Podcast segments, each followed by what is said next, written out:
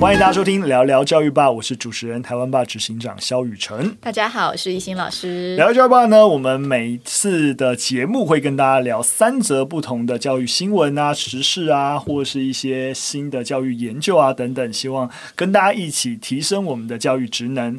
那一开始我其实有一个最近看的一本书，也不是看一本书啊，看到一个分享，然后谈到一本书的内容，其实很想跟大家分享，就是一旁叫《表演力》。嗯哼，这本书其实是一个好莱坞的一个表演大师，他就专门训练好莱坞演员表演，那就把那个整个他们训练表演的方法变成十二个，你知道，你可以说步骤啊等等。那他第一个核心讲的一个概念，就是你表演必须要掌握的概念，叫做总目标，就是他认为一个演员你要。扮演好一个角色，你必须内心要放入一个总目标。那这什么意思呢？为什么我想要跟大家分享这件事情？因为我觉得我们在教学经常会设定教学目标，但是我都觉得我们经常在设定教学目标，不见得有一个总目标的想象。这其实跟我们其实一些我们在讨论就是一核心问题。对，我刚刚也是立刻联想到核心问题，就是我要带学生去哪里？对，对，就其实我经常看，你知道我们很多你在网络上如果如果找很多老师的教案，你会发现他那个教学目标列一大堆。其实。课程内容都没有达到这些目标，没错。其实你你你列一堆跟没有列是一样的，没错。对你你只是好像好像列越多，好像你教越多东西，可没有。你你还是要回到你到底整个课程总目标是什么？我多跟大家讲一下好了。那表演表演这件事情啊，我们经常有一个错误的直觉，就是把一些特定的细节表演出来就可以。例如说什么？例如说你要表演一个悲伤的人，他就是哭出来。哦，你如果能够十秒钟立刻哭了出来，哦，你就是一个很厉害的表演者。然后你要表演愤怒啊，你就把那个愤怒的状况表现出来。不是，这不是一个好的表演者。因为我举个例子，如果因为刚刚的那个情境是一个很极端的情绪嘛，所以你可以很好想象。但如果我今天要你表演一个，例如说什么在下雨天等公车的人，你要怎么表演？它就很复很复杂嘛，应该说它是一个很呃，就是它不是一个有。特定行为，对什么喜怒哀乐，那个就可以表现出来的。对对对，所以当你要表演这种没有台词、有一个有一个这样的设定的时候，其实一个优秀演员，你会内心去设想这一个角色的一个核心目标什么？例如说，会帮他设定一个情境，例如说刚下班，然后可是很焦虑，因为他要接小朋友放学，对，然后小朋友可能他的课业出一些状况，所以他回家以后还要辅导他，所以。你也许等公车是焦虑，但如果你只是想着啊，我要怎么表现焦虑的情绪，你就觉得假假的。你看，我们如果去看一些戏剧表演，就觉得觉得这个演员演得很差。你说他没有表现出特定情绪吗？有，但你为什么觉得假？就是因为他表现这个情绪跟这个角色所处的状况产生了脱节，所以你觉得他演的不好，不代表他没有把这个情绪演出来哦。对，所以一个好的演员是当你设定了这个角色他该有的一个目标的时候。然后你是依着这个目标，例如说他的焦虑的来源是他后面有小孩，他要接小朋友放学，然后要帮他辅导课业，他这个等公车的焦虑是有一个目标感的。那你在展现这个焦虑的时候，就不会是一个假的，只是为了焦虑而焦虑的情绪展现。好了，反正他的意思就是说，如果你真的要把一个表演做好，不是去在意一些很表象的一些细节。而是你内心要盯住那个角色的总目标，你一直盯住他的时候，其实你的各种表现啊，跟细节自然就可以到位。我现在就想到是因为刚开学嘛，然后有很多的导师，他们可能会接新的班。嗯，那我记得我们刚开始就是进入教职的时候，很多的前辈都会跟我们说：“我跟你说，你前十周你就是不能就是表现出任何情绪，要让。”你的学生怕你，但十周之后你才可以，就可以跟学生互动。那这十周你就建立了一个威严。嗯、我觉得有点像是你这在讲的表演力，就是当我今天扮演一个导师这样的角色，其实我应该要想的不是说我。前十周要做什么，后十周要做什么，嗯、而是在整个代办过程中，我希望你要达成什么目标？没错，对对，你就觉得我很举一反三，怎么样都可以跟教育这扯上一点关系。因为其实我在想了，为什么我在这个节目想跟大家分享这件事，就是虽然他在讲表演，但我觉得真的，其实我是在台湾吧，我们自己内部晨会的时候跟大家分享，也是因为我今年对于公司的目标追逐这件事情，比起过往来的更在意。所以为什么要一直要沟通目标，有一些我们设定年度目标跟常态性我们的手边的工作不见得有这么有关联。可是既然你设定目标，就知道说它是在长期而言你需要达成的。所以虽然说要守着手边的事情，但你必须是在一个有更长远目标的情形底下去执行这个任务的时候，它才有可能整体性的达成总体任务。懂？对，所以 好扯远了，就是说有可能越讲越发散。不过就是我觉得很多事情虽然说他在谈表演，但我们在谈教育，在谈公司治理啊等等，有些概念其实还是互通的，可以迁移，学习迁移，没错没错，远迁移。好了，今天跟大家谈的第一则新闻呢，其实在谈，我想跟疫情有关。我们想要开学了嘛，对不对？今天播出的时间九月一号，哎，九月一号是开学日嘛？已经开学了哦，已经开学了，对对对。那大家也知道，就是整个新冠疫情有变得越来越好。菲律宾呢，也开始要恢复实体上课。菲律宾这个国家，它是目前这世界上。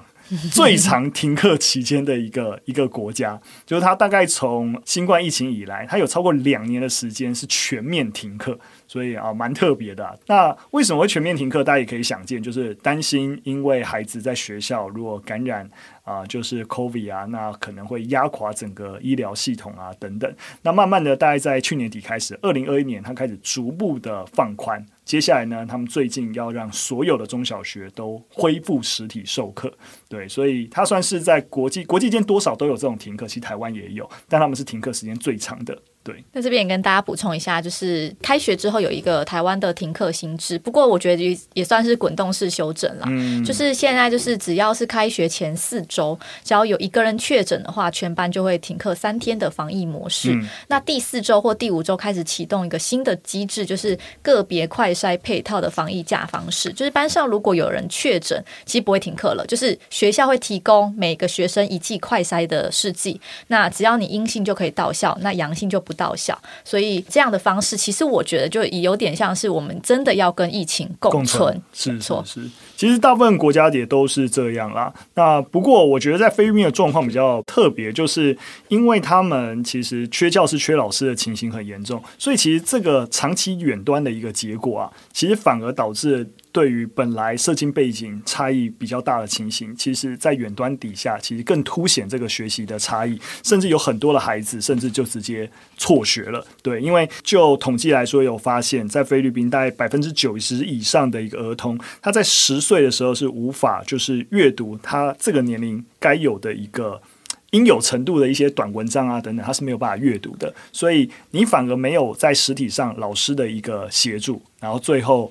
反而更跟不上，更不跟不上，以后干脆就辍学了。所以就是说，COVID 之前，菲律宾的教育其实就是蛮糟糕的，比如说缺教师、缺老师等等，就是不。对，就已经不好了。所以，COVID 之后可能加剧了，因为远端学习可能加剧了这个差距，就是学习成效的差距。没错，其实我们之前也有跟大家分享台湾的状况，就是在整个远端最盛行的时候，那大部分的统计数据也是跟大家讲，其实呃学习的整体表现的状况其实是不好的。但是，我想台湾的状况，即使所谓的比较不好，也不会有菲律宾的状况这么糟糕了。不过，所以我其实核心还是想跟大家强调，就是。是，今天我们在讲最理想的学习模式，往往其实还是。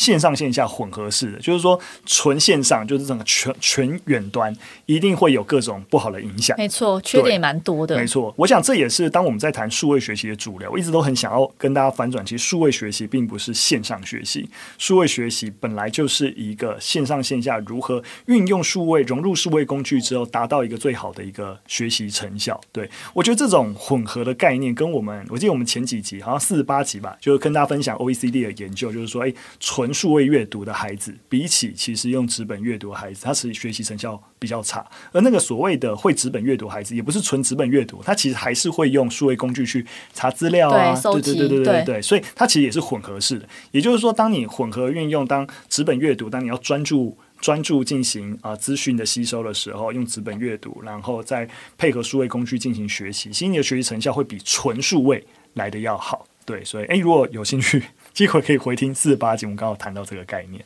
好，那我们进入第二则新闻。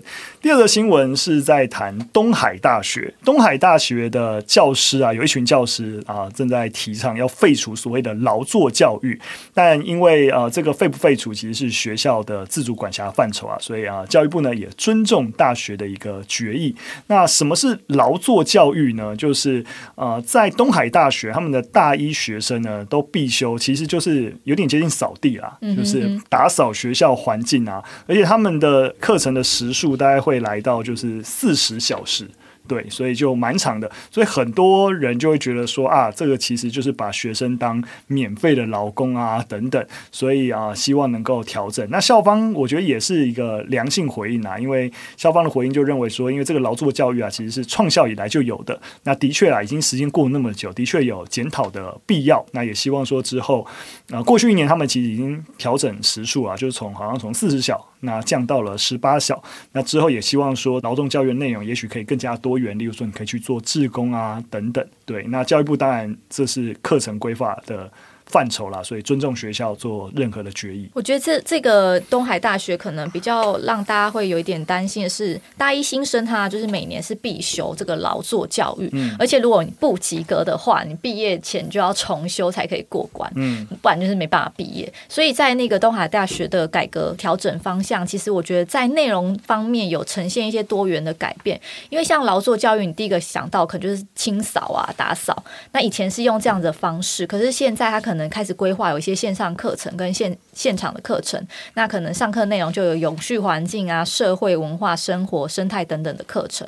那以前的劳作教育是用分数来评定，所以新制度它做一个改变，就是只会评定通过。或不通过，就没有具体的分数来减轻学生对于这件事情的负担。是啊，真的是蛮没有必要。你打个扫还打个什么分数啊？都有什么必要？不过我觉得好像也不是东海吧，应该大部分学校应该都还是有类似的什么服务学习型的。对，我记得台大比较，其实台大也有啊，是服务学习。我我有查过，因为台大一包含我们在念书的时候也是，就大一你其实还是打扫的，对不对？对，是打扫系管。你是在大二以后，就是你修甲吧，服务学习甲。你还是啊、呃、要打扫，可是乙就是你可以去选。对，其实你可以自己去跟就是机构接洽，像是我可能大二之后我就去中正纪念堂当志工，那就可以算我的服务时数。我记得我有跟朋友一起去那个附近的福和，哎，啊就我们呐、啊，是我们吗？对，我们，我们一起去 福和国中还是哪里？帮我们做那个景美那边啊。我们还骑脚踏车去景美啊。有到骑到景美去？对，我跟你跟佳佳跟 Kiki 哦，好，没关系，没关系，我们就是也有帮忙学校做这种补救，对对，那也算是服务学习的时数。但是像我刚才说的，你就大一还是要打扫，没错。那到底打扫要干嘛？你知道我在上网稍微查一下那个台大的那个服务学习，就有很多人那个服务学习的心得还是有公布在网络上，就在骂，就是到底打扫干嘛？就是就是，所以我我还是会觉得啊，因为我有听到有有有老师有在谈，就是。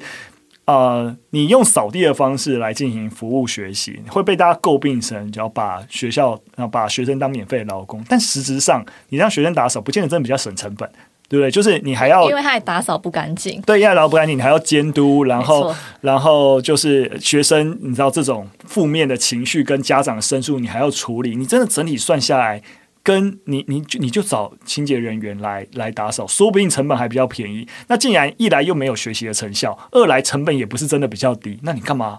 干嘛要做这件事情？就是我觉得普遍学校当还有，尤其是在大学，普遍都还有把打扫当做学分或是一个毕业门槛规定的时候，对对我就都可以全面性的检讨了。对，因为我觉得如果课程要有意义的话，像是这种已经到大学了，他其实就可以，比如说事前规划、完成活动、提出自己的提案，我要去哪里做服务。对，我们还是希望他们做服务嘛，对不对？对，而且但出发点很重要，是自愿。对对，因为我今天就是要去服务，为什么我要被规定去打扫哪里？对对对，对，所以我觉得这种就是自愿啊，自发寻找服务对象。而非用这种学分跟那种毕业门槛来绑定，不然我觉得他完全丧丧失了就是我们希望学生服务的这个精神。嗯，没错没错。好了，最后的新闻呢，跟大家啊分享跟生育有关的事情啊，有超过五分之一的美国成年人表示他们不想要孩子哦，这个比例其实蛮高的。那这是一个二零二二年今年，它主要其实是针对啊，就是密西根州大概一千五百名的成年人做的调查。那为什么？可以这样推测是美国整体性的成年人呢？因为啊、就是在去年二零二一年人口普查显示啊，整个密西根州呢，它在年龄、种族、教育跟收入方面，其实跟整个美国的统计学的指标其实非常接近。所以啊、这个针对密西根州一千五百名的抽样，其实大概可以体现整个美国的一个状况。所以啊、在这一千五百名的成年调查里面，有大概百分之二十一点六四的成年人是明确不想要孩子。所以，如果推测成整个全美趋势的话，就大概有五千万到六千万的美国成年人，他们不想要小孩。那我觉得在这个研究里面有一个我觉得还蛮好的地方，就是他最后的一个呼吁啊，就他呼吁就是说，当我们发现有这么多人不想要生小孩的时候，他不是呼吁说啊怎样让他们愿意生小孩，不是哦，他反而反过来在想的事情是我们现阶段有很多的职场政策，就在谈说，哎，怎么样让工作跟生活平衡啊等等，他其实考量的对象都是父母。就是啊，如果你是家庭，你是父母，怎么样平衡家庭与工作？但是，当我们明明知道已经有五分之一的族群他是单身或就是没有子女，但是他们难道不需要家庭跟生活平衡吗？也需要嘛，对不对？那那你应该在政策上面也应该保障这些人在家庭跟生活平衡的需求，而不是只考量会进入家庭的人。对，我觉得这个政策的趋向蛮好，就是他不会把生育。当做一个必然选项哦，那我要怎么让他们都愿意生育？不是，而是正视这个现状以后，那我政策怎样帮助得到这些人？看了这个新闻，我真的觉得是不想生育的人好像慢慢变成是一个趋势，就是因为现在的不管是就业啊，或者是那个就是对，你知道性别平权等等的。好，但因为回到就是台湾来看，其实也存在很多不利于生育的条件啦，就是像是青年贫穷化，我觉得大家刚出社会的青年们其实都蛮有感的，嗯、或者整个就业市场对母亲的歧视。是啊，或育儿资源不足等等，这其实我们之前也都提过了。但我觉得跟美国一样，相同的就是说，美国已经有这样子一群人，他们可能真的一辈子就不想要小孩。嗯、可是这些群体的需求，应该要有一个新的政策的制定，来关注这一群不想生小孩的需求者。没错，我觉得这个研究里面还提到一个，我觉得蛮值得跟大家分享一件事情，就是他发现啊，就是说。大部分人们其实很多时候在很小的时候就已经做出了对于未来到底要不要小孩的决定。那发现啊，这一千五百个成年人，多数时候什么时候决定不要小孩呢？很多都是在十几岁、二十岁的时候就已经决定了。而当他们已经在十几岁决定不要有小孩的时候，一直到成年人三十几岁，他还是维持了这个决定。所以就是说，我们就可以知道说，这个对于生育的决定，不见得是真的啊。我长大以后才做这个判断，很小就已经定型了这个这个意向了。而且，其实选择不生育的人可能有非常多的原因。嗯、其实，我就有在查一个资料，就是美国有个心理学家叫玛莎塞莫斯，他在研究中有提到说，像是自由啊、独立、不喜欢养育小孩、伴随的日常责任，或是重视工作，这些都是不想要小孩的首要原因。嗯、那一。就是有一项针对异性恋夫妇的研究发现，就是自愿无子的夫妇，他们可能受到自身特质驱使，比如说他们比较内向、敏感、完美主义，他们甚至认为说没有小孩才可以过得更幸福，所以避免自己在 这个过程当中，他们产生育儿这个他觉得是一个负面的事情。所以其实我觉得就是有人就是真的单纯不喜欢小孩，所以没错。不要再用那种社会框架说啊，现在就是年轻人都是只养宠物不养小孩，就是这是什么社会乱象？就把自己觉得这样负面的。对，对我我觉得的确，一心带的也是，我觉得这个研究它的面向并不是鼓励大家生小孩要怎么做，是蛮好的。没有想说你太远了哦。好，所以我觉得我在我们社会啊，当遇到这个问题的时候，我们下意识问说：哎，为什么不生小孩？他的预设都是以应该生小孩，那你为什么不生？所以当我们试着。反过来问说，那为什么要生小孩？我觉得这个问题就会很正向。嗯，就是我们常去说，你为什么不生小孩？就好像变成是生小孩是一个必然，就你一定要做的事情。你为什么不？你为什么不？但如果我们现在换一个角度说，为什么要生小孩？其实我们对于生育这件事情就有多余呃，我们赋予它的意义在。对，就是为什么要啊？我有些理由，所以我要。那我有些理由，所以我不要，而不是为什么不？对，我觉得蛮好的。我希望大家多多问，哎。这个人啊、呃、生小孩，你就用正向的方式去问，而不是用负向。诶，这样讲对吗？我应该应该鼓励大家这件事情啊。反正你不要没事不要问大家问，尤其是长辈啊，不要去问年轻人说，哎，你为什么不生小孩？你怎么还没生？对对对，你知道这是。其实你在问这个问题的时候，就是已经就是把生小孩这件事情当成是他必须要做的事情。对，对你以为你好像在关心他，没有，你在赋予一个你的价值观，去某种程度带一点压迫。在他人身上，因为在这个社会，其实我觉得生小孩就是一个 option，就是一个选择了。嗯、没错，我我觉得慢慢有感觉到一个趋势，就是以前我们在那个就是别人结婚的时候，在红包上面祝贺大家，以前会说什么早生贵子。哎，我说到这个我会生气。没错，我觉得现在也越来越多人发现这不能这样讲，真的，就这是这样讲会引起会翻白眼，引起对对对对对，所以慢慢大家有开始就是避免这一件事情。我还记得有那个参加一场婚礼的时候，有长辈一讲出这句话，然后旁边就有人跟他讲，现在不能这样讲啦，不要叫人家早生就蛮可爱的，就是的确啊，就观念也有在改变当中，嗯，蛮好的。好的，那我们今天跟大家分享了三则跟教育有关的新闻就到这边，非常感谢大家的收听。那如果你喜欢我们的节目内容呢，或听到这些啊资讯，有任何的想法跟建议，都欢迎留言告诉我们。那我们今天的节目就到这边，欢迎下次再见，拜拜，拜拜。